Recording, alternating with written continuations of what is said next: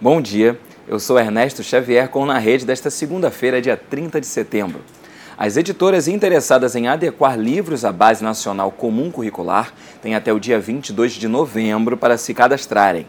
A revisão se destina a livros para estudantes e professores dos anos iniciais do ensino fundamental do primeiro ano ao quinto ano das escolas públicas, bem como de docentes da educação infantil, creches e pré-escolas. O cadastro deve ser realizado pelo Sistema Integrado de Monitoramento, Execução e Controle do Ministério da Educação, o CIMEC. O interessado deve solicitar login e senha pelo e-mail pré-inscrição@fnde.gov.br.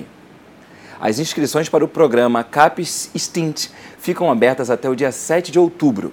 O programa pretende selecionar até oito projetos conjuntos de pesquisa entre Brasil e Suécia. Os projetos serão implementados a partir de abril de 2020, com vigência de até três anos. Mais informações no site da CAPES. O Na Rede de hoje fica por aqui. Até a próxima!